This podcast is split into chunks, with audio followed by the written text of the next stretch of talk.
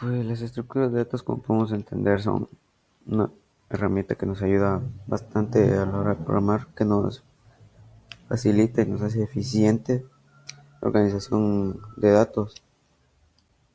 Eh, entre estas podemos tener las internas, que estas son las que se encuentran en un pequeño espacio de memoria y que o se realizan en ese mismo instante las estructuras y no, no se guardan en ningún lugar, no se pueden portabilizar.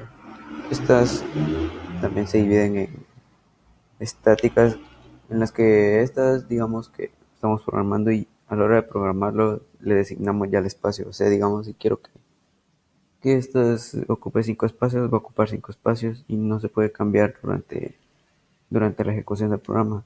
También tenemos las dinámicas, que estas son prácticamente ilimitadas, no tienen ninguna limitación a la hora de programar. Y también estas se dividen en lineales y no lineales. Entre las lineales lo que podemos tener en cuenta es que se encuentran secuencialmente. Eh, estas, estas eh, al ser dinámicas varían las posiciones en las que se encuentran mientras se ejecuta el programa. Eh, en estas podemos tener las listas, las pilas y las colas y las lineales que estas son todo lo contrario a las, las no lineales que son, todo lo contrario a las lineales que no se ubican secuencialmente. Y estas son más que todo para realizar procesos complejos. Como de ejemplo tenemos los árboles y los grafos. Y luego tenemos las estructuras externas que estas son constituidas por elementos que todos del mismo tipo que se organizan en y estas se organizan en registros que son unidades de acceso. Estos siempre van a estos residen en memoria secundaria y se pueden portabilizar o sea lo que se guarda se puede eh, colocar en una memoria y llevártelo a otro programa y así.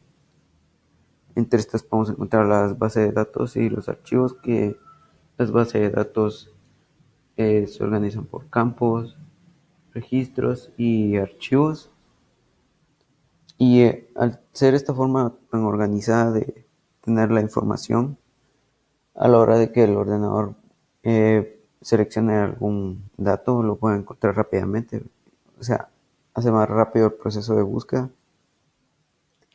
Y los archivos que son que son como se almacenan en el dispositivo, digamos, se realiza algún tipo de archivo de texto en el que se guardan los datos y estos a la hora de identificarlos podemos identificar con nombre y descripción del fichero que lo contiene.